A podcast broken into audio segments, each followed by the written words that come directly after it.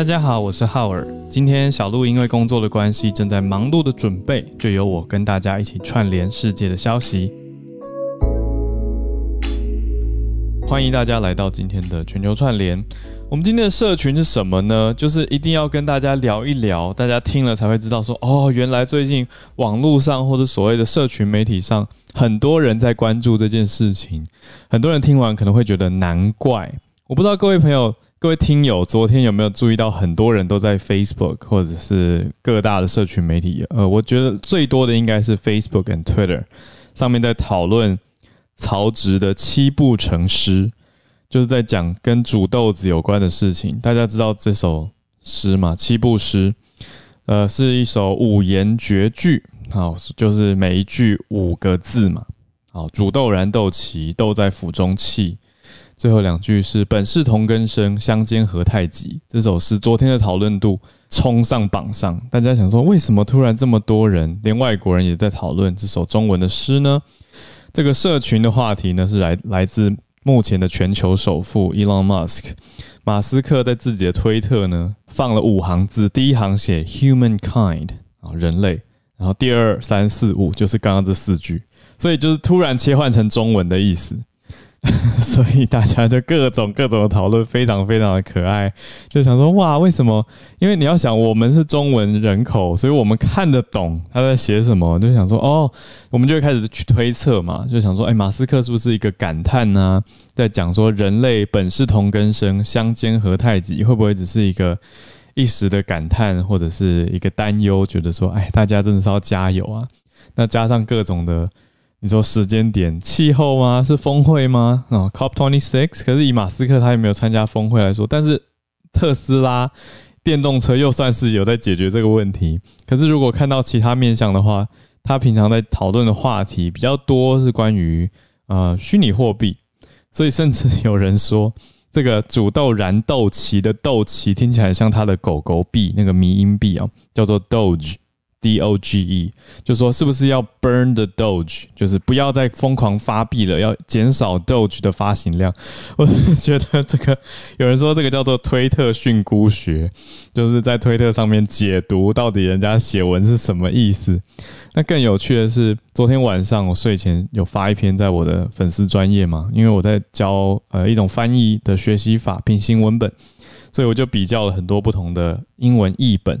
那就有人在里面补充资讯，我就看了一下，哎，CNN 的报道，CNN 的报道就是写说，嗯嗯，Musk tweets mysterious Chinese poem，啊，从 CNN 的角度认为，马斯克推特发文发了一首神秘的中文诗，我就想说，哎，这首中文诗在大家中学时代一点也不神秘啊，都是大家以前在学校有读过的。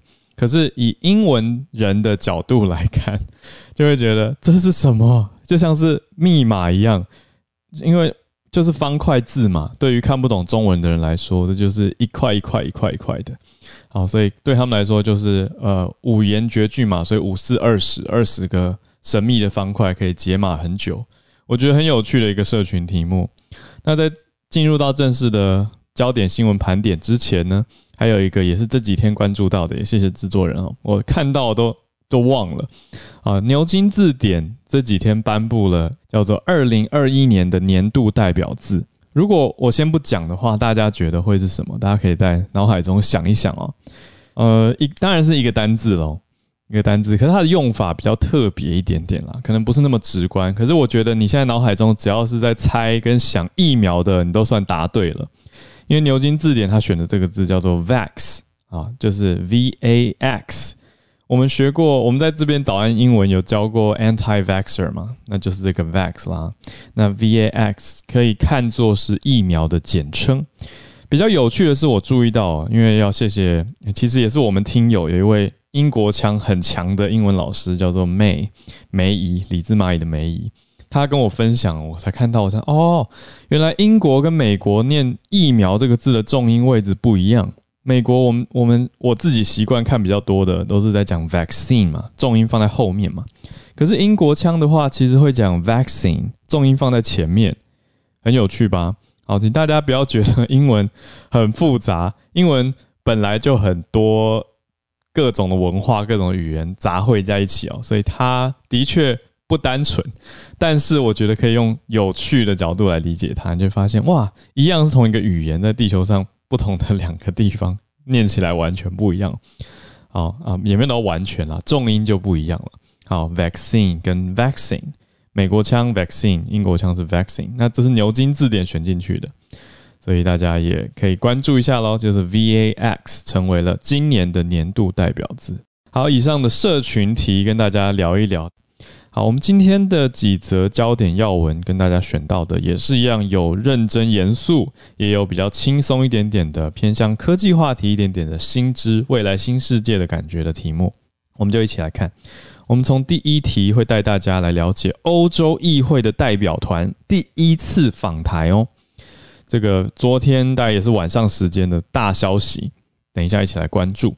第二则延续着欧洲议会呢相关的啊，但不一样了。欧洲议会跟欧盟还是不同。第二题讲的是欧盟，欧盟要取消中国的贸易优惠。好，所以我们密切的看到了前两题都是在讲欧洲跟亚洲之间的关系。那我们看到第三题，相对是我们一直有在关注的环境议题。要怎么说呢？美西的野火，美西的野火，我们前一阵子算是慢新闻了，在早安新闻也跟大家提过各种的因素造成美西的野火。那现在的研究报告调查指出是人为因素，但不是人去纵火的，而是人类引发的气候变迁是主因。好，这个光是这个讲出来，很多人又有不同的想法了。到现在还是有很多人不相信气候变迁嘛，觉得气候变迁是地球自然的现象等等等。我们待会来了解看看这个研究的内容是什么。好，最后呢，第四则就是一个很有科技感的，也是搭配了未来的话题。大家觉得，如果以后都变成 Metaverse，进到了一个元宇宙的虚拟世界里面？里面的商标跟版权要怎么认定呢？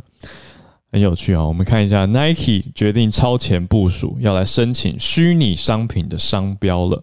那我们来来来关注一下数位商品或虚拟商品在各个领域的发展情况如何。首先，我们回到今天第一题：欧洲议会代表团第一次访台是什么情况呢？已经宣布了，在昨天晚上宣布。由外国干预欧盟民主程序的特别委员会，这样子委员会当中的七名议员，因为是欧洲议会嘛，所以是议员来代表，他们组成了官方代表团，要访问台湾三天。代表团呢说，主要要应对虚假讯息的攻击啊，这是想要来台湾采访、学习跟交流的主要经验内容。说台湾的假讯息。这个情况独一无二啊，指的可能是呃国内的情况的传递，或者是包括受到国外压力等等。那而且公开访问行程还会拜访总统蔡英文。那这个欧洲议会的特别委员会，它全名呢英文也蛮长的，这个 Special Committee on Foreign Interference，所以这个外国干预是来自这里的 Foreign Interference and all democratic processes。in the European Union，所以是所有民主程序在欧盟情况的啊，特别是处理外国干预啊，这都算是这个委员会。那它的英文全名其实更包括很长哦，后面还呃 European Union 欧盟欧欧洲议会后面还有 including disinformation，I N G E，I N G E 呢则是。他们所使用的缩写，这个代表团，好，应该说这个委员会的缩写，所以它其实委员会的正式英文名称里是有包括打击假讯息的或处理假讯息的，就会在今天早上抵达台湾。呃，应该说很小心翼翼的选在抵达前几个小时，哦，才发布新闻稿嘛，所以今天早上就会到喽，就会开始访问三天的行程。里面也有提到了这个消息，欧洲议会有特别跟中央社说，说这一次呢还没有欧洲议会的官方代表团访问过台湾，所以这个意义重大，因为这是第一次由欧洲议会正式的出官方的访团来到台湾。那这次的七位成员、七位议员包括哪些国家的欧洲议会的议员呢？有包括了法国籍的还有立前立陶宛的总理哦。那另外还有捷克籍的议员、奥地利籍的议员、立陶宛籍的议员、希腊籍的议员跟意大利籍的议员等等。其中一位格鲁克斯，他是法国籍的，也是这次的主席，欧洲议会的议员。他就说，台湾不限制民主的情况下。透过了动员全社会来应对重复跟复杂的攻击的经验独一无二，在讲的就是台湾怎么去应对假消息。这位主席特别说，很多事情要跟合作伙伴台湾来学习。所以这边讲到的就是假消息，还有干预民主受到了干预等等等。啊，特别着重在这个面向上，特别针对这个主题。好，所以大家一起来关注了解呢。那慢新闻我们还可以追什么呢？就是今天三号嘛，那后天五号的时候呢，这个代表团也会在台北举行一场新闻的记者发表会。我想这个重大消息让大家一起来了解，知道一下发生了什么事情。但我们同时延续着欧洲跟亚洲之间的关联，我们把焦点移到欧洲的欧盟，欧盟。取消了对中国的贸易优惠，那这是由中国官方政府所公告证实的，是中共的海关总署呢发出了公告，说从下个月一号开始，十二月一号起，完全的停止签发输往欧盟、英国、还有加拿大、土耳其、乌克兰，还有列支敦士登的这些普惠啊普惠制的原产地证书，它叫做 Form A。那等于也间接证实了，就是欧盟的等等的三十二个国家，欧盟当中三十二个国家取消了对中国贸易优惠的待遇。什么意思呢？就是中国它停止签发啊，中国的海关总署停止签发这些优普惠的原产地证书。那反而倒过来解读，意思就是说，欧盟的这些地方已经不再给中国。贸易优惠了，那现在如果以欧洲来说，还剩哪里呢？剩下挪威，挪威还留给中国所谓普惠制的待遇。另外其他地方有纽西兰跟澳洲。哎，有趣，我们讲过中澳之间。好，那现在哎，可是澳洲还是有给中国的所谓普惠制的优惠哦，这是一种贸易上的优惠。那普惠制它的简称应该说英文是叫做 GSP，是什么意思呢？是发达的国家，所谓的给惠国，它给予发展中国家受惠国的优惠。优惠什么？就是受惠国的出口制成品还有半成品，普遍非歧视、非互惠的一种优惠关税制度。意思是非互惠的，就是单向的。所以刚刚讲到欧盟本来有给中国这个普惠制，但是现在呢，这个受惠国。收缩了啊，受惠国它的应该说给惠国变少了，现在只剩下刚刚讲的挪威跟纽澳三个地方。那这些地方给惠的普惠是什么优惠？如果说以最惠国的税率基础，还可以再进一步的给予进口关税的减免，就是让你进进口的成本大大的下降了，减少很多很多的关税，给予关税方面的优惠。那中国。中共的海关总署在前几天发布的消息，所以让大家知道，包括欧盟成员国啊，还有英国、加拿大、土耳其、乌克兰跟列支敦士等等等等这些地方。所以，如果我们的听友有在两岸做生意，特别有跨越到这些地方的话，应该也早就关注到这个消息。那其他朋友的话，也可以注意到这件事情哦。所以，两个新闻放在一起看，会感觉得到，嗯，我觉得是不能那么单纯，只是说，哎。好像我觉得大家很容易片面解读嘛，就是说啊，你看欧洲议会访台，然后欧盟又取消中国的贸易优惠，是不是代表？哦，我跟大家说还没，没有这么快，只能说在贸易方面的确是有些的调整咯。那另外呢，代表团访台当然意义很重大啊，这是我会去看的看法跟解读，但是实际上到底如何，还是要观其言，听其言，诶，是观其言察其行嘛。所以要了解到底欧洲现在是跟不同的呃经济体有哪些的互动方式，还有跟不同的单位用哪些的方式，像是这次欧洲议会访台用的是打击假消息跟应对假消息啊，就会感觉诶，虽然拜访很正式，可是主题却还没有超级超级高规格的拉到你说国家议题，但是又很技巧的带到了民主，因为讲到的是是外国势力干预民主这个题目，所以的确是还蛮要要怎么形容呢？嗯，蛮蛮蛮。大胆，我觉得可以这样说嘛，就是呃，在国际之间这个题目，我想也很明显了啊，就到底这个外国势力干预讲的是各方的消息应对等等等。好，那至于第二题，则是偏向是贸易方面的，大家继续来看看了，因为这也不是第一次欧盟跟中国之间有一些优惠取消的情况。好，那我们来到第三题，美西。森林大火已经持续了几个月嘛？那其实这次的调查呢，讲的是很多时候每年几乎过去这段期间这几年来都常常会有。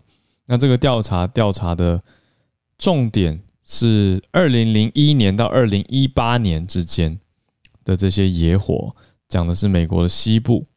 那这个调查的报告指出说是。人类活动导导致的气候变迁所造成。这个调查报告来自哪里呢？是来自美国的国家科学院，叫 U.S. National Academy of Sciences。他们发布的这个研究里面的学者有包括了 UCLA 的加州大学洛杉矶分校的气候学家，有一位叫做傅荣，他姓傅，看起来是华人的名字哦。他告诉了洛杉矶时报 （Los Angeles Times），他说。发生的比我们先前预期的要快很多。好，那到底这十几年间的燃烧代表了什么意义呢？这十几年间的燃烧，林火每年平均摧毁了美国西部一万三千五百平方公里的土地。这个意义呢，是在此之前的十六年之间的两倍。所以意思是，近十近算是这个是七十八年烧的量呢，是比一九八四到两千年这个十六年间。所燃烧的量多出了一倍哦，所以到底是什么原因让那么短的时间恶化的这么严重？所以恶化就是说，你说有一段一定程度本来天干物燥就要小心火烛，就有可能会因为温度啊、风啊或者是一些摩擦的因素而造成起火，这个可以说是自然现象，所以也不能说一一森林大火你就。直接大叫说：“天哪，要怎么了？怎么让过度的恐慌？”但是我们可以观察到的是，这现在这样子的现象是真的可以用恶化来形容，因为研究出来，现在差别是在空气干燥程度当中的一个因子哦，这叫做蒸汽压差啊 （vapor pressure deficit）。好，这个 deficit 通常我们学的是赤字的意思嘛？那这个 vapor pressure 蒸汽所冒出来的压力，它的赤字。啊，叫做蒸汽压的差距，蒸汽压差 VPD，里面有很多不同的运作因子。那这个蒸汽压差的意思就是说，你空气里面实际的水含量、水汽含量，还有空气中可以容纳的最大水汽含量之间的差异。那这个压力差越大呢，就代表越多的水汽从土壤啊跟植物里面释放到空气里面，会让土壤跟植物变得干燥，那更容易。引发森林大火哦，意思是这个空气压就跟全球的气候比较有关联，影响到了这个植物跟土壤的空气压。那这些空气压如果比较大的话，土壤跟植物就会缺水，那更干就更容易烧起来。这是目前这个美国国家科学院所研究出来的结果。那就是说，这个蒸汽压差有的天有的时候很大，有时候小，所以有分天数。有的天数是压力大的，有的是天数小的。那天数应该说压力大的天数呢，比起过往的零一到零八年之间啊，又比以前增加了百分之九十四。所以调查出来，这个压差只有百分之三十二呢是自然的，因为空气的变化导致。剩下的过去二十年当中，百分之六十八的蒸汽压差是来自全球暖化。那大部分是人类活动所导致的。好，所以由这个研究的模型显示出来，人为人类引发的暖化可以解释达到百分之八十的蒸汽压当中所看到的所谓不正常的情形。那讲的人类活动就是这些化石燃料引发呃燃烧所产生的温室气体，所以让整体的情况大气层暖化了嘛。那大气层暖化持续在过去的五十年，也就是近代的工业快速发展的期间呢，严重的发生了。好，所以大家可以了解到，目前这个新的研究报告发表出来，那就不是因为其他因素。呃，也根据这个调查报告的话，讲的就是人类引发的气候变迁，才会因此让美西，其实还有很多地方啦，不只是美西，只是他们的调查重点是放在美西的森林火，所谓的野火 （wildfire）。好，讲起来有点感伤的一个消息，那只能呼吁大家继续做好自己的本分，那也监督跟关注气候变迁这个题目，还有各国政府到底有没有实际的作为。小小延伸一下啦，就这几天啊，COP twenty six 啊，也是我们在报道的嘛，有讲到的。那瑞典的气候少女，她其实也来到了现场。她就，我就前几天看到了一则短新闻，讲到就是气候少女她在场外说，里面这些大人在假装他们很在意啊，这样子讲，对啊，那就大家真的在意啊，不被一个少女说扁了，所以真的要有所作为才是好。那我们来到轻松一点点的最后一题哦，也关于未来科技的走向，虚拟世界、数位世界越来越盛行，在当中的品牌价值怎么去保护或怎么去定义呢？Nike 呢先想好了他们要怎么处理，他们觉得先保护再说，所以 Nike 决定来申请虚拟商品的商标。怎么说呢？目前讲的是在美国范围内哦。要包括鞋子跟服装在内的各种虚拟商品，Nike 要来设置商标了。这是大概在上个礼拜的期间，跟呃 Nike 跟美国的专利商标局提出了四项的申请，里面包括了什么呢？这个公司 Nike 的商标说，在可以下载的虚拟商品当中，要要求专利的保护。另外也包括了零售商店啊，还有娱乐相关的服务类别里面受到了保护。那这里面列出来的数位产品有包括什么呢？有头饰哦，戴在头上的可能是那种 headband 之类的，还有眼镜啊、提袋、背包跟运动器材这些可以下载的虚宝或虚拟商品哦，让大家诶可以想一想，我觉得有趣的一个消息啦。因为现在很多消费者其实也都。很热血的会买许多的游戏嘛？那在线上游戏里面可以帮自己的角色造型哦。我听过以前我学生教我的，就你可以讲说换 skin。我想说啊，换皮肤是什么意思？然后他就跟我说哦，那个 skin 指的就是你的虚拟角色的外形。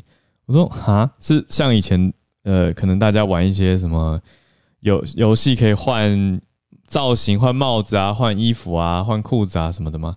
他说没有那么单件啊，他整个 skin 的意思是，有的时候有的角色换了造型，连肤色都变得不一样。我就觉得哦，好有趣哦，就是比如说可能特别的节庆时间会出特别的造型等等等。好，那这种就叫做 scan，比如说什么呃中秋造型的小兔子，或者中秋造型的。大象，我不知道。总之，各种的厂商都会出这种所谓的 skin，让你可以把角色的外装改变。那 Nike 在其中，你想一想，如果结合这件事情，会不会以后就有一些限定款？我想现在其实应该就已经有了啦，就是某个角色的 skin 或者它的造型单品上面有 Nike 的图案，有 Nike 的商标，那这个商标就是特殊限定商品，你可能要买它。就会要付出比较多的虚拟币啊，或者是线上货币的价值等等等，这些也都算是啊 Nike 现在在寻求保护的。因为如果说实话，以法律或专利的角度来说，你没有申请，但别人自己做了。假设我现在设计一顶帽子，我上面就打一个 Nike 的勾勾，那我拿我在网络上卖别人，Nike 也不能跟我求偿或者是索赔呢。对啊，所以以以这个概念来说，就是先防守，先胜利。当然，你也要先付出成本来防守。那 Nike 就在申请这个虚拟商标的嗯专利，所以也看看应该会通过吧。好，我们现在还没有收到通过的消息，现在只知道申请了。那申请保护有包括刚刚提到的这些内容，蛮有趣的，大家也可以再关注看看哦，也想一想说，哎，对耶，那自己有没有东西要保护呢？像我有一个朋友，他在台湾开饮料店，他之前就为了保护自己饮料店的创意啊、品牌啊、名称，他也先到对岸去申请了保护啊。那后来果然有发生盗用的情况哦，所以我说果然是因为过往有许多潜力可循嘛，就是哎看到你这个名称很有创意，我就直接也拿来用啊，我就先不管你有没有申请专利保护，那有的话。你才有能力保护自己嘛，才有办法去求偿嘛。没有的话，就有点公说公有理，婆说婆有理。就你说你先的，我说我先的，那两岸又有点复杂，没办法互相直接呃审理，对不对？你说以法律的角度来说，对，所以呢，跟大家讲到这一题，我觉得蛮有趣的。那时间来到了八点三十一分，刚好是开始准备我们的串联期间。谢谢听友刚。在 YouTube 补充给我听其言观其行，谢谢谢谢。好，那不 hero，我还有我还有个在吗？我还有在吗？复习日文。对啊，你知道为什么我今天可以上来吗？因为今天日本其实放假哦。今天是什么假？今天文化的日，就是文化日。这个时候，文化 no he。没错没错，然后就是可能这个诶，可能博物馆啊、美术馆啊，可能会是免费的这样子，就是希望大家可以多接触一些文化的相关的东西。所以今天是放假的，那是每年固定时间的假期，固定时间、固定时间的假期，就是固定在十一月三号，我记得是哦。因为如果是按照礼拜几、礼拜几的假日，通常都不是在礼拜一，就是在礼拜五。哦，就是他会希望可以做到连休这样子。嗯嗯嗯嗯，哦，理理解理解，所以这个应该是固定的，所以卡在一周的中间。没错。哦，但是文化还专门有一个假期让大家去呃从事文化活动，还蛮不错。不过听起来你好像没有规划要去 博物馆、美术馆，对不对？因为你刚刚说好像有有回。好。还没有查，因为因为最近才日本，大家知道，像孔医师有提到，就是开日本开始恢复到比较一般的正常生活嘛。对啊，对对对，所以就是而且要恭喜东京昨天的确诊数很低耶，我记得是九例嘛。对，低到最近就是我每次看到这个新的确诊数，我都马上截图，这好像是一年半前才有的数字哈，就是有点在做梦的感觉这样子。嗯，对对对，所以今天啦，就是难得上来，一定要上来，就是呃。早点起床，虽然是睡觉，呃，不是，虽然是放假，但想早点上来。上次被点名哈，想跟大家做一些简单的补充，就是昨天其实孔医师有提到，就是日本他们因为最近疫情减减缓了，比较缓和之后，呃，最先现在呃选举之后丢出来的这个球，就是说，那他们针对这个外国人入境商务客的部分，嗯，还有留学生，还有一些可能是实习生要放宽嘛。那昨天孔医师有提到，大概最最。最短原则上，如果你打了两剂疫苗，最短是可以说到是只剩三天。但是我注意他写，他讲原则是原则的意思，就是说可能还要大家还要再静观一下，他最后出来的这个规定是什么？只是最短有可机会到三日，这是我个人的看法。嗯嗯。然后呢，我今天早上看到最新的一个新闻里面，他们有提到，呃，其实这或许也适用于，这同时也适用于，如果你今天是在日本日本人，然后你出国去商务旅行，然后回日本的时候。或许这也是可以适用的，这目前好像都还在检讨中，所以想分享给给在这边不管在台湾或是在日本的听友吼。那呃，它有一个条件，就是从你如果说你今天呃入境日本之后，从第四天开始负责你的企业，就是出差的企业，或者是说呃留学生的这个这些学校相关针对你的行呃活动有做一个管制的话，嗯，它其实是可以呃认同你可以出去，甚至搭。大众交通工具，或者是在外面用餐这样子，对。那最快呢，在这个月十一月八号就有可能会开始，嗯。然后一开始它不是完完全全的就是 open 哦，所以它就是呃，从现在最最多一天大概三千五百人让外国人入境，可能慢慢的开始把数字拉大，呃，这个月底希望是可以拉到至少有呃，大概是五千人呐，嗯。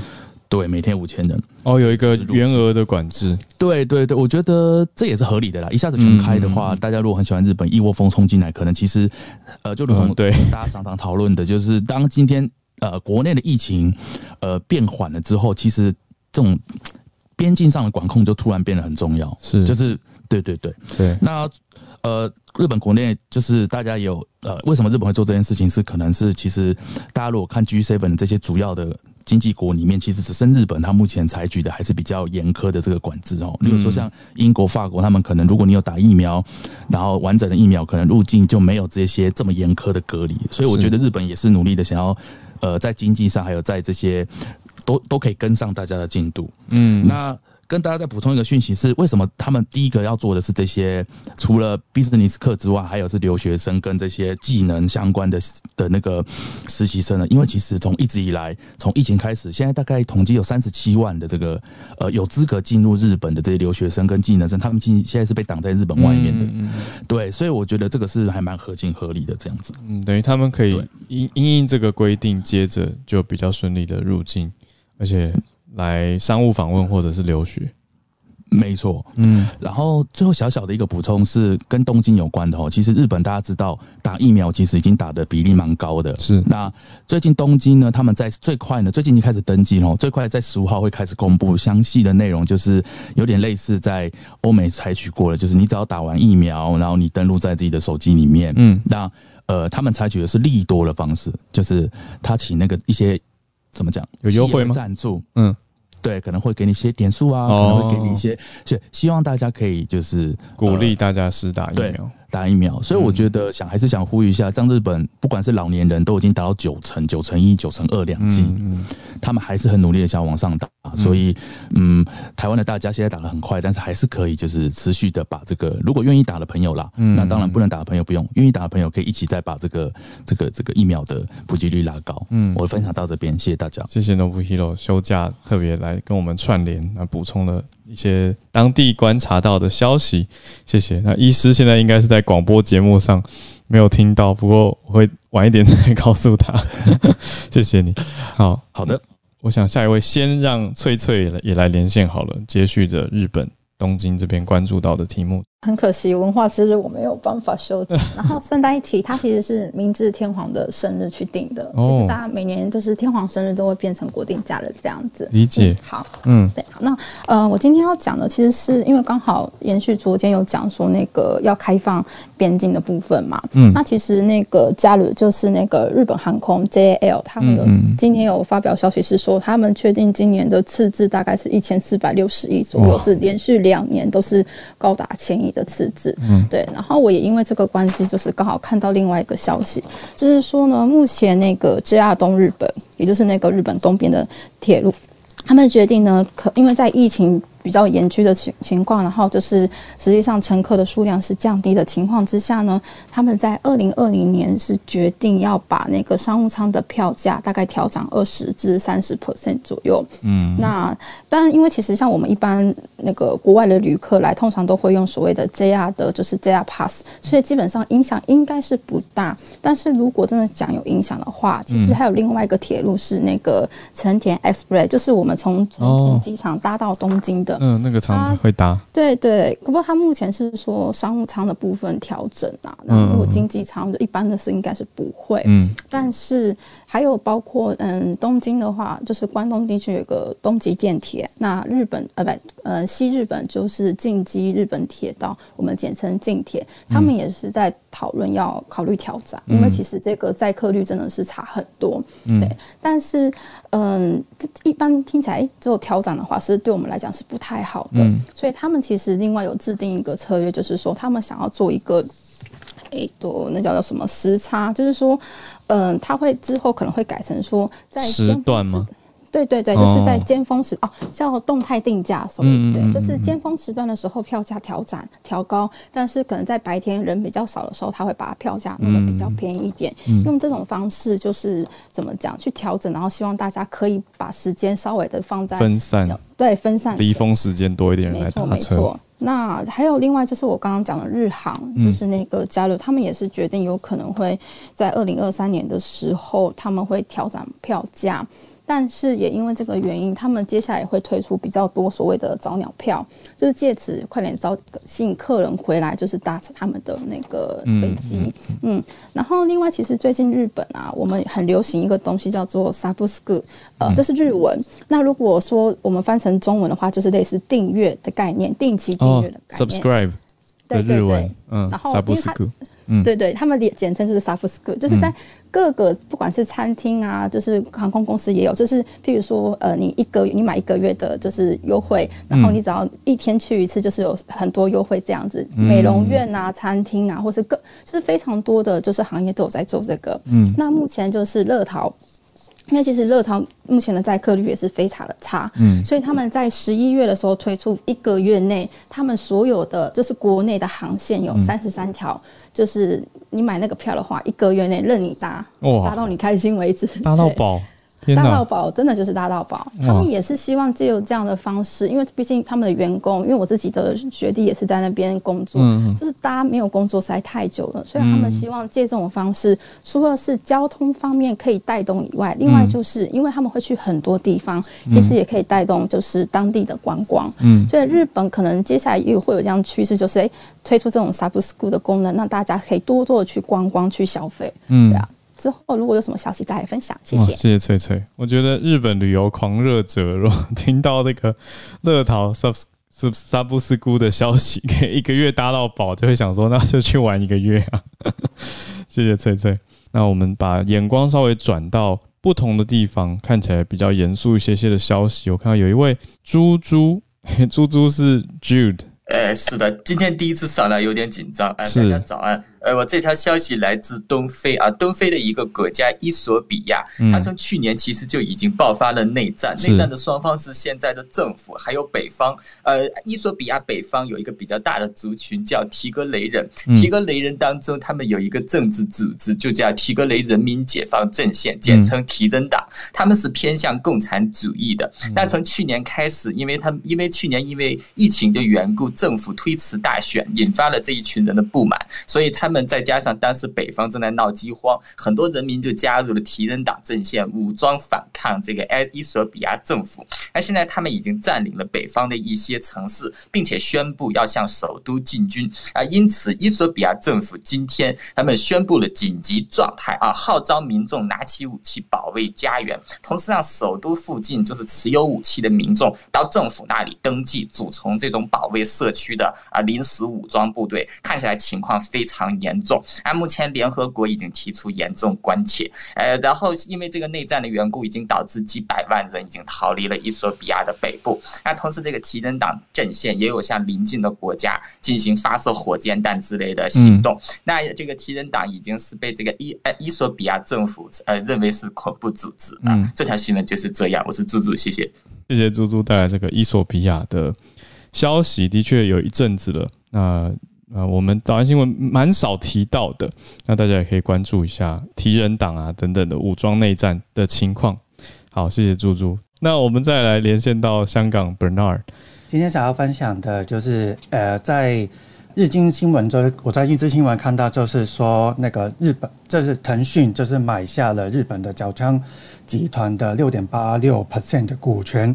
相对，嗯，那个股权的价格呢，就是以三百亿的日元，就是算换成台币的话是七十三亿的台币左右，嗯，就，但这个其实也，这个腾讯第一次也不是第一次去买呃角川的股份了，所以呃先讲一下这这一次的好了，嗯，这一次的话就是以呃，他腾讯就是用香港的全资的子公司 Six Joy。然后就买了，以每一股就是呃六千一百七十日元，然后就买下角川的四百八十六万股。嗯，所以就呃交易的话，就是还没正式进行交易的话，会在十一月十五十五到二十六号就会进行的。但是这一次也不是第一次的投资，因为在之前二零一六年的时候呢，其实也有去买了角川下旗下旗旗下的一个叫天文角川的四十一的股权。嗯，然后所以也是。前面的一二零一六年的时候，也是已经成为了天文角川腾讯已经成为天文角川的第二大的股东。然后这一次的投资呢，也是成为了这是日本角川集团的第三大股东。嗯，然后也跟大家稍微呃分享一下，就是角川呢本本身就是以呃就是 A C G 为主的，就是呃动漫漫，嗯，对。然后动漫都还有一些比较大家有听过的，比方说凉宫春日，或是那个 Keroro 军曹，嗯，就是。比较有名的一些呃动漫也是在从呃角川那边就是制作，然后去呃发布的。嗯，所以这一次的话也是从这一次的算是也是一个中日的一个东呃科科技就是 A C G 的一些合作，嗯，可以去看一下，就是可以将来这日本在是在在。在中国的那个动漫的发展会变成怎样？我也是蛮好奇的，因为之前有一段之前的最近几年的，其实在中国的这动漫的制作，其实他们的技术已经有被，就是我个人来讲，我个人来看的时候，就是。已经有比以前的比较好一点点，是，所以比较有有在进步的，所以我也是有在看说之后的有一些怎么将来的一些合作，或者是将来一些技术的转移，可能就会变让中国的那个动漫产业可以在如何让它去更加的发展。稍微再那个讲一下，就是也那个分那个股权的购买的话，本来就是因为是外国的资金来日本去投资，所以还是要有一些那个申。报，但是这一次呢，因为呃日本角川，就是因为腾讯呢这一次呢，就是有法获得法律的豁免，所以这一次的投资呢，所以就不会在那个外资的外汇法里面就是有呃被管制。嗯，谢谢。说日本政府去年修的，就是你放在 bio 里面写到的这件事情，对外汇法。好，所以从这个消息我们可以看到，角川的第三大股东在这一次交易之后啊。哦，就是月中到月底之间会进行交易之后，腾讯就会变成第三大股东。那腾讯借由入主入股的方式来跟角川谈合作之后，会有一些动漫的业务，还有商业的合作，所以之后可能会一起开发游戏跟动画。大家也知道，腾讯是很大的游戏公司，也许会跟角川有一些些更多的，你说 IP 的合作也好，或者是商业动漫的开发也好，期待这个好的发展。谢谢 Bernard 带来的消息。来，叶老师来跟大家聊一聊好了。我看到跟出版界有关的消息。今天要分享的是这个美国的司法部在那个星期二对这个兰登书屋，就是那个 Penguin Random House 很大的出版集团。对，事实上它是世界最大的出版集团。提出这个反托拉斯的诉讼。哇，因为那个兰登书屋现在打算要买这个 Simon and Schuster，嗯，这是美国的另外一个出版社。哦。那就是说，因为事实上兰登书屋已经是全世界最大的出版社，那他如果成功的并购了这个 Simon and Schuster 的话，他就会占有美国超过一半的市场。哇，超大。那嗯，对，那司法部认为说。这样一来呢，会损害到那个出版的多样性，嗯，因为他们就可以决定一半的市场。那另外呢，也会让作者的作者跟出版社的议价能力降低。是啊，因为他们的那个选择的多样性也降低了。嗯嗯，对。谢谢老师。对我说不知道，我本来不知道蓝灯。这么大，我不知道它是全球最大。但是说实话，从小到大也看过不少企鹅出版的这些读本，而且很多世界知名的作者其实也都在他们旗下合作出书，所以也关注到这个美国的，这是是司法部提出来的，好反托拉斯。谢谢叶老师。我们再连线到芭比。芭比看到一个也是跟马斯克今天这个吟诗作对的马斯克，先延伸一下这个话题。这个新闻其实是前天的，是关于联合国世界粮食计划署的行政总裁 David Beasley，他接受 CNN 的访问的时候，就是直接点名了全球最富有的两个人，嗯，亚马逊的创办人贝佐斯，还有呃 Elon Musk，嗯，说他们只要拿出一小部分的财产，大概六十亿美金，折合台币大概是一千六百七十二亿。就可以解决全球的饥饿问题。那这个金额其实大概就只是因为马斯克他总资产的百分之二而已。嗯。不过，因为马斯克他是直接在 Twitter 上面做出回应了，说如果联合国粮食计划署他能够公开组织的所有会计账目，嗯，详细的解释如何运用这个六十亿美元来解决解决全球饥饿的问题，让大众了解的话，他愿意立即出售 Tesla 的股票，然后同时捐款。对。哇。联合国的那个总裁，他在看见他发文不久之后，也马上补充回应了，说，呃，是媒体下标不够准确，六十亿美金其实还不够完全解决全球饥饿问题，但是可以拯救大大概四千两百万处于饥饿边缘的人，还有因为疫情冲突或是气候带来的危机等等。嗯，那但是伊万马斯他之后就没有再直接回应说他是是不是要捐款，不过再次的强调，应该公开组织的资金具体的应用方向，而且还加码贴出了一连串有关联合国人员卷入性丑闻的新闻。对 对，有兴趣的朋友可以搜寻 CNN 的报道，然后还有因为马斯克他的那个 Twitter 账户，了解相关的细节，想跟大家分享。谢谢芭比。对，前一阵子联合国有一些，特别是 WHO 在非洲当地的消息，我有看到。对，那 马斯克这么这么凶，可是也是很直接啦。呃，就是你敢公开明确的财报细节，那我就敢捐。这样子的角度，大家当然会看这个话题看得很火热，可是我想重点还是大家。身边的从身边开始做起，对，不能只是一直指望有钱人嘛，对不对？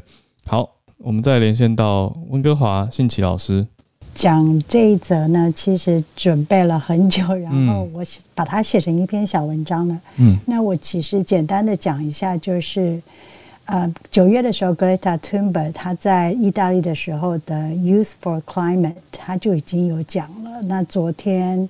在嗯，Glasgow，他也就在讲了一次。他就说，我们一直听到这些大国领袖、大大国领袖在 blah blah blah。嗯，他是真的就是在演讲的时候就一直讲 blah blah blah。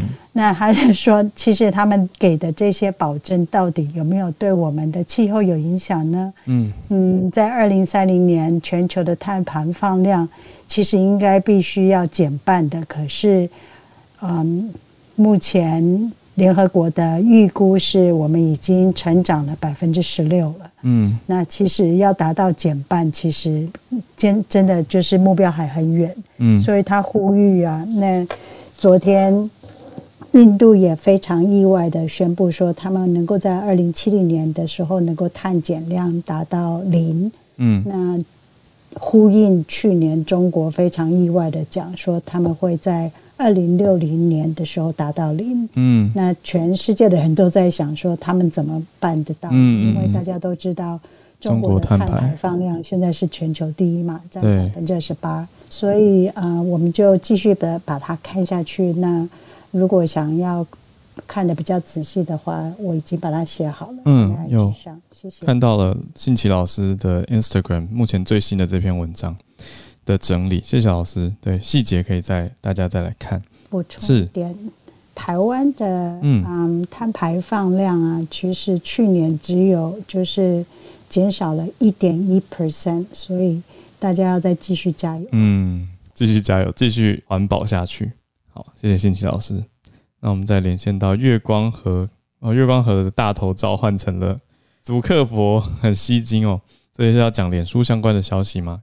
跟我们这个脸书有关了。然后今天呢，他差不多在两三个小时前刚公布的一个消息，就是他们很快就会把他们啊，脸书有十亿的人脸面部识别这些数据都要删除掉，非常非常大量的一个数据。哎，嗯，对啊，因为他你讲的这个是应该说，脸书宣布的这次是说它自动识别照片里面的人的这个模组吗？对。对的，他要把那些数据全部都删掉，因为他们接下来要转型成为一个社交科技平台，就是 Meta 嘛。嗯，那他们就决定说，先把这些人删掉。就是像以前的时候，如果我们嗯，即使没有被标记的话，可能也会自动会识别说，哎，这个可能是谁？比方这可能是浩尔，这可能是小鹿，对啊。接下来要把它删掉，然后就一方面是有维持隐私嘛，然后一方面说他们的重点也不在这边了。那脸书也是蛮有趣的，他们其实差不多在。嗯，两千一零年就很早以前，他们就开始研发这一方面的技术了。然后，差不多一二年的时候，他们用不到一亿的美元收购以色列那时候有一个初创 startup 叫 Face.com。嗯，然后所以他们的人脸识别技术就开始非常非常厉害了。嗯，然后接着后来又陆陆续续收购像 Instagram、WhatsApp，所以他们现在基本上大概全世界每三到六个人就有一个人是脸书这家公司的用户，所以很夸张。然后他们也。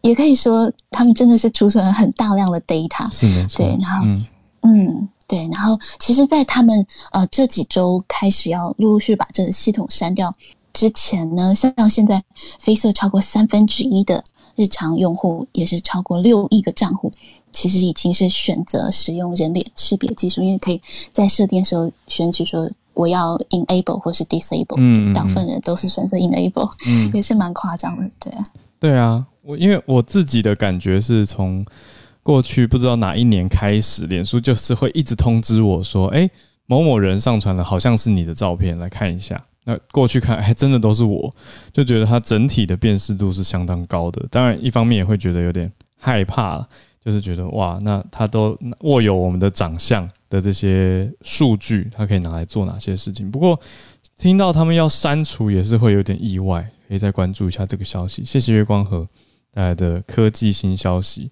那也更加呈现出 Facebook 它最近水深火热当中。在做的各种应对的措施，那接下来会怎么样转型呢？啊，这巨头的转型，我想大家都很关注。那一样科技消息，我们来到戏谷的 James，就是在讲月光河要讲这个消息。不过以 James 的角度，有没有特别关注到哪些不同的点呢？我在关注的点其实是说，我稍微读了一下他的这个新闻稿，然后呢，他说要删除的其实是人，呃，就是各用户的这个。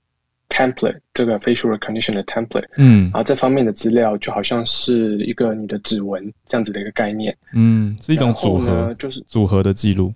对对，就是你可能呃用这个机器学习模组训练出来之后，那你可能有一个特别用来认得你人脸，你这个脸的这个的的一个数数据嘛的感觉，嗯，对。然后它这个部分呢，我我个人觉得。就算删除这个部分，它其实还是有一些办法可以重新把你的就是人脸辨识的这个 template 重新再训练建回来。对，因为照片都在上面了。对的，嗯，这个技术最困难的部分其实是它这个深度学习或是机械学习的模组的研发。然后它既然研发出来之后，它可以用比较少的照片，可能一两张。或是到五张的照片就可以重新再认得你，你你你你长什么样子这样子。他我是觉得说，它这这一个呃新闻的发布，我觉得是一个好的消息，就可能是像一个给给用户一个橄榄枝。它毕竟最近比较多舆论的压力，另一方面也是有这个弹书说他没有 roll out 以后可能要重新使用这个人脸辨识的这个功能，在未来的这个产品里面。所以也有可能会重新搬出来。OK，只是现在先试出一个善意，就是哎，我们有在关注隐私，有在注意要平衡一下，所以要先删掉这些模组，对吗？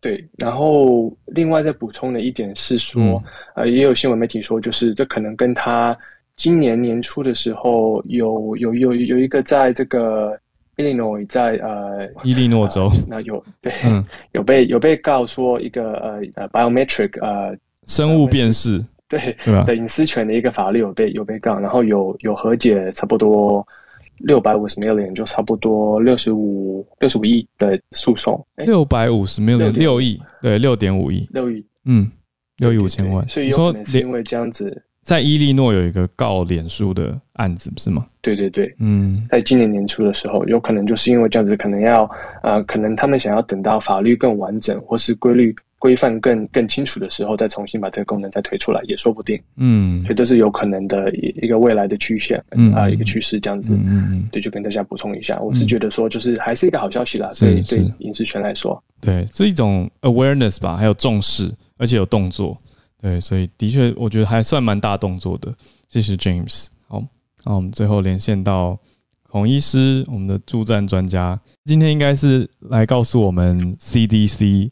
对于辉瑞给五到十一岁施打的消息，就美国 CDC 昨天台北时间晚上开会了哈，嗯，那全票通过，嗯，通过让这个他们推荐这个 BNT 疫苗儿童剂量的疫苗在儿童施打哦，嗯，那美国时间现在是星期二晚上吧，预计这个 CDC 的 Director Dr. Valensky 应该很快，搞不好就是我讲话的这一刻哦，嗯，他就会签署，然后就是 Final 了哈。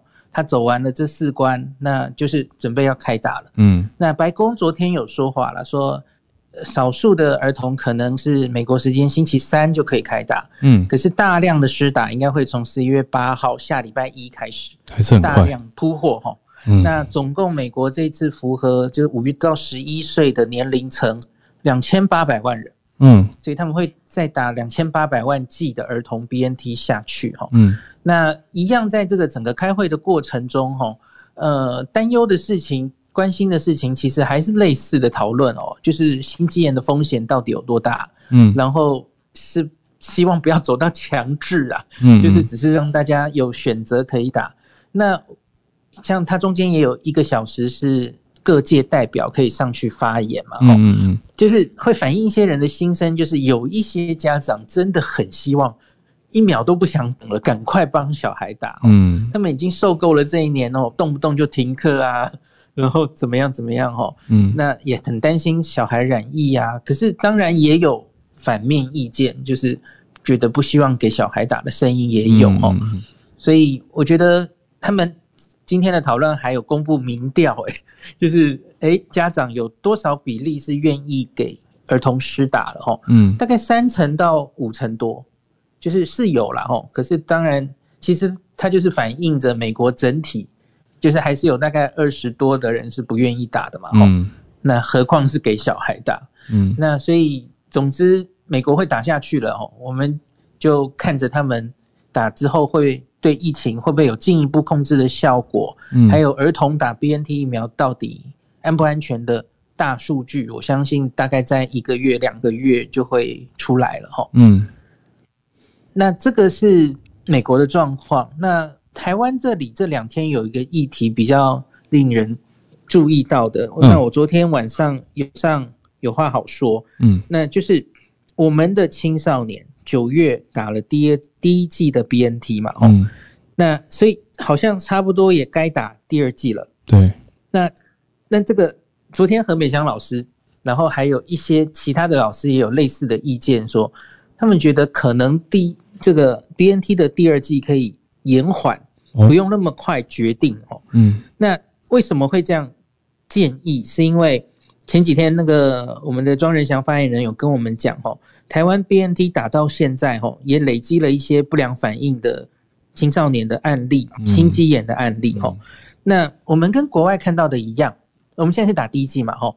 那第一剂的确是年轻男生那个心肌炎发生的几率，嗯，比女生高，这跟国外一样。可是我们比较担心的是，哦，现在看起来报了十几例，以人口比例算起来，我们的年轻男生是百万分之二十几。的几率产生心肌炎，嗯，那当然我要跟你说，这个心肌炎除了一例之外，其他都出院了，哦，就是跟国外观察到很像，几乎都是轻症，嗯，那那个一例也很有名，大家应该听过，就是桃园那例的学生。而且是女学生，对，那天有讲到，还还装叶克膜的那一例嘛，吼，那那例特严重，是，可是其他都出院了，吼，是。那我有跟大家分析过，我觉得这一例也许是病毒造成的嘛，好，那我们先不要讲这个，嗯，那可是美香老师还有其他专家担心的是，第一个，这是第一季打第一季百万分之二十几，这其实比美国的资料高了很多倍，哦，美国的第一季大概只有百万分之五，嗯嗯，那。日本也是，嗯，就是大概都是这种数字。诶，我们的第一季比别人高一些哈。那所以你当然会担心，那第二季打下去的话会怎么怎么样？嗯，因为美国的数字，第二季的风险比较高哦。心肌炎主要发生在第二季，对，第二季是超过第一季心肌炎风险十倍以上。嗯，所以你自己做做算术，对啊，你假如再把这些男生打下去哈，我们的发生率。假如真的是如同国外十倍以上，你可能会看到百万分之两百，太多了以上，嗯嗯，有点多哈。你你再打五十万的青少年，也许会出来五十个心肌炎，太多了。那所以这就变成可能需要考虑这个利弊得失到底值不值得。嗯，那这些利弊得失我跟大家讨论过了嘛？哈，就像这一天这一个礼拜，他们在考虑儿童该不该打，你要拿出。利是什么？弊是什么？用数字来证明嘛？吼，你到底打疫苗，你可以防掉多少住院、重症、死亡、后续的后遗症，你都要考虑嘛？吼，嗯，那台湾其实本土这一部分的数字，其实一直以来就是没有非非常清楚。嗯嗯，就是我们五月以来的确也有蛮多儿童感染了。吼，我我有看过有一些老师有可能是自己整理的啦。吼，我我觉得我们的那个。经得儿童得新冠，当然这是 Alpha，这不是 Delta 嗯，Alpha 我们的数字，我觉得真的蛮轻微的哦，就是重症比例没人死亡了哦，嗯，重症好像才个位数吧，嗯，所以目前在台湾这种环境打青少年，不管是青少年或儿童打，我觉得真的其实那个。要真的说利大于弊吗？我觉得可能都是有一点难说的哦。嗯，那美国大概就没没没有那么大争议，因为美国疫情就是流行的这么严重嘛。嗯嗯嗯。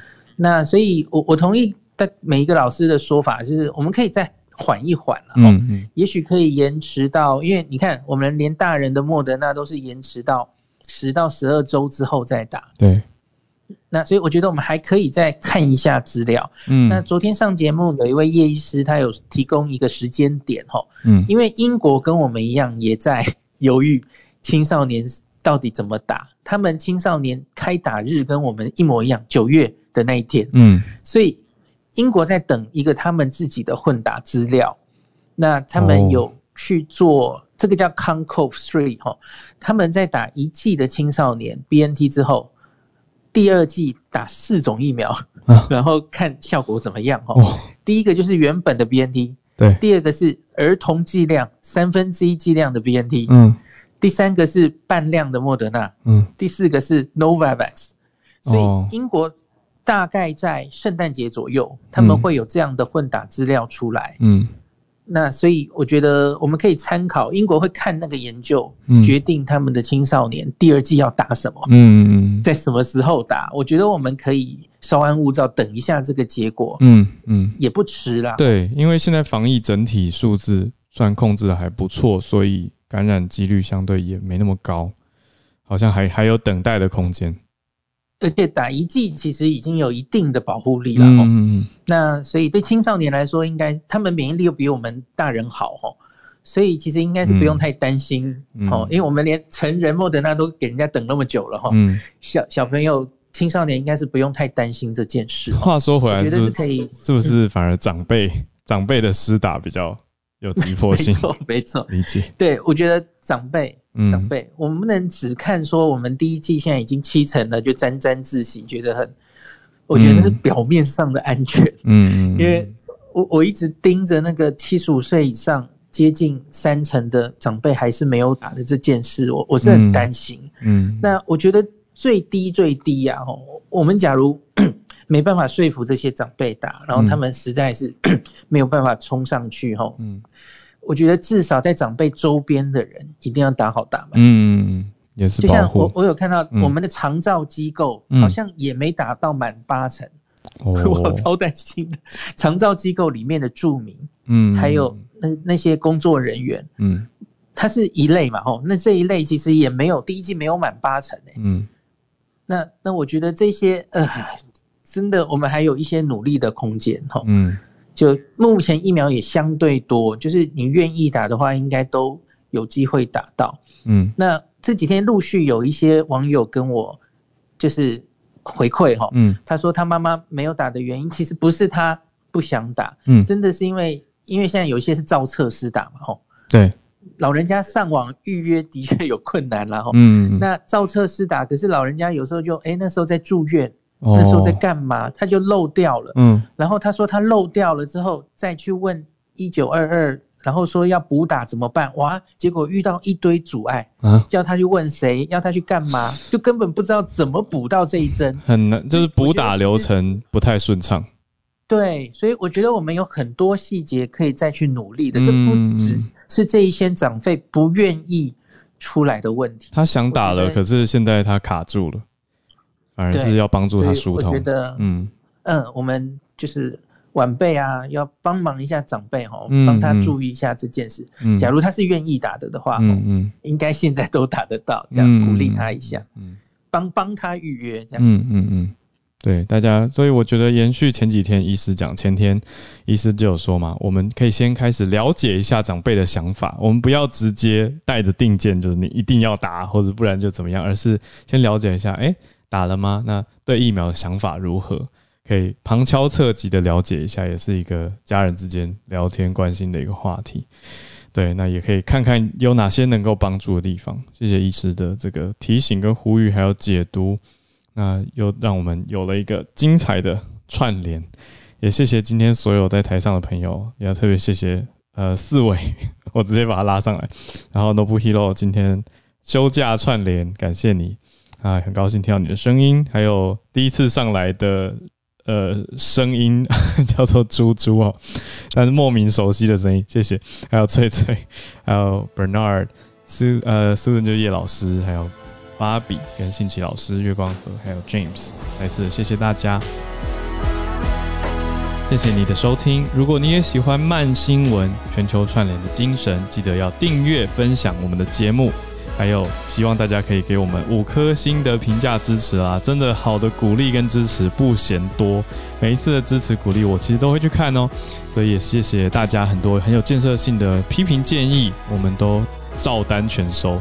那有鼓励的话，也请不要吝啬给我们，无论是收听还是分享啊，都谢谢每一位跟我们一起串联的你。我们就明天见，拜拜。